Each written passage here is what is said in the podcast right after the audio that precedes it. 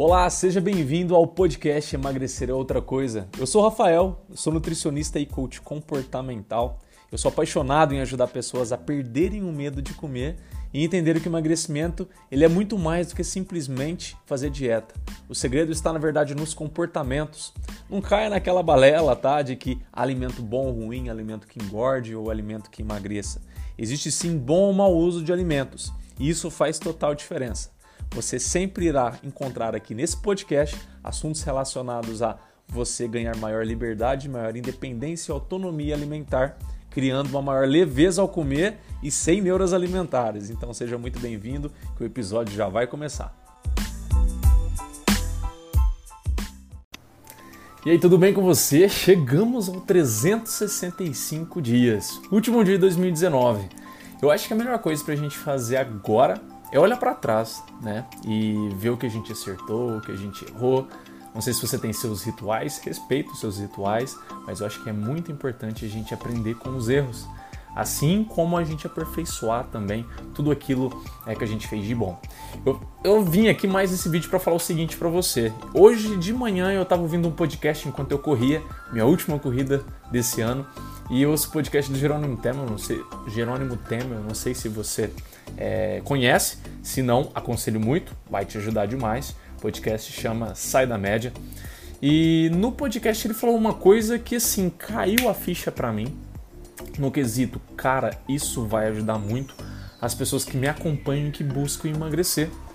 Quero fazer um vídeo falando sobre isso para elas. E fiz uma enquete agora há pouco, mais ou menos no horário do almoço, e quase 80% das pessoas lá votaram que não faz ideia. Qual foi a enquete que eu fiz? Eu falei assim, ó, você sabia que você tem tudo o que você precisa para emagrecer e não voltar a engordar mais 2020?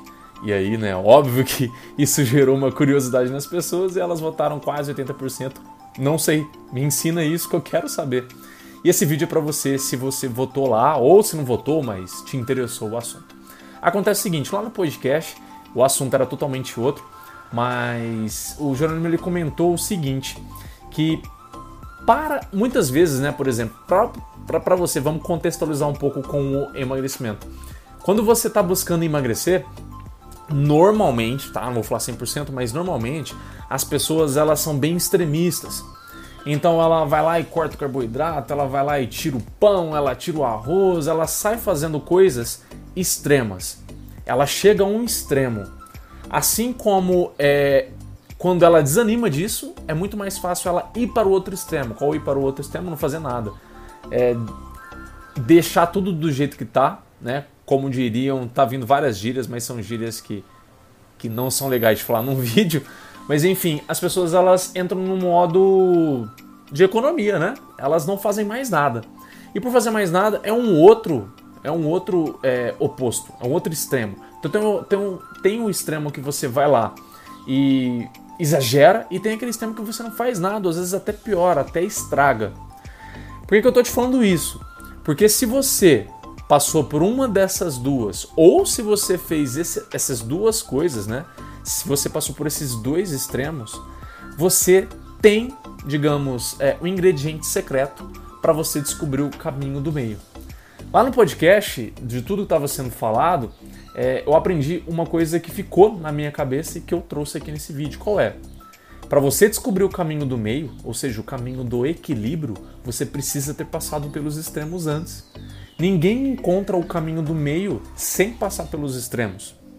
Se alguém está prometendo para você um caminho do equilíbrio e nunca passou por extremo na vida, desconfia, porque literalmente é impossível. Né? Se você for pegar exemplos na humanidade, sei lá, para você fazer uma medição. Você vai fazer uma medição de um prédio. Você precisa saber qual é o extremo dele lá em cima e o extremo dele aqui embaixo para você saber onde é o meio dele. São coisas básicas, mas que para você sempre encontrar o meio, você precisa passar pelos extremos. Você precisa ao menos conhecer os extremos. E se você já passou por um desses extremos, sair cortando tudo, sempre fazendo uma coisa muito doida para emagrecer, ou não fazer nada, às vezes até é, desistir, né, desacreditar e até prejudicar o seu emagrecimento, você está apto a conhecer o caminho do meio. Por que isso? Se você for pensar, você literalmente já testou esses dois caminhos. e aprendeu o que eles têm de bom e aprendeu o que eles têm de ruim. Eles dão para você um leque de ferramentas que vão ser extremamente úteis no caminho do meio. Porque você aprendeu lá no extremo, é, digamos, extremo acima, né, que você faz de tudo, muitas loucuras para emagrecer, você aprendeu que algumas coisas funcionam para emagrecer. Mas também você aprendeu que algumas coisas mais te atrapalham, principalmente no longo prazo, de forma emocional. Né? Você começa a pirar, sei lá, ficar sem arroz, não sei. Mas você aprendeu tanto aquilo que funciona quanto aquilo que não funciona. Naquele extremo que você entra no modo inerte, que não faz nada e até se prejudica, você também aprendeu, talvez, que é legal se respeitar o momento de conforto, mas que o exagero disso, talvez, né? Talvez seja isso o aprendizado que você, que você tenha. É, o exagero disso entra num modo que mais vai te atrapalhar do que trazer qualquer benefício. Então, você pegando esses aprendizados, por isso, né, que eu comecei esse vídeo falando, é muito importante a gente olhar para trás e aprender com os nossos erros. E também aprender com, com aquilo que a gente acertou. E isso está inteiramente ligado a esses dois extremos. Você hoje olha para trás todos os extremos que você passou buscando emagrecer. Foi o que você fez, o que deu muito certo, o que não deu. Qual foi aquele extremo acima, né, que você fez? Loucuras para emagrecer. Qual foi aquele extremo abaixo que você fez? Que você entrou no modo, sei lá. Aí é nossa, não tá vindo palavra para falar desse modo abaixo, mas o modo inerte, o modo que você não faz nada. O que, que você aprendeu? E agora, o que, que esses dois extremos te ensinaram que vai ser extremamente útil no caminho do meio, no caminho do equilíbrio? Onde você se respeita, onde você consegue emagrecer, onde você consegue ter prazer e conforto, mas onde também você está sempre se desafiando, sempre andando, né, a, além do que você consegue andar. Qual é esse caminho do meio para você hoje? Eu acho muito legal a gente pensar nisso agora, porque quando a gente decide ter um ano novo melhor, um 2020 melhor, depende sim exatamente do quanto você aprendeu com esses dois extremos. Porque para você ter um 2020 melhor e principalmente que te faça integralmente bem, genuinamente bem, você precisa do caminho do meio. E sem você ter passado pelos extremos, você não vai conseguir ser feliz. Você não. Por quê? Porque você não vai conseguir pegar o caminho do meio.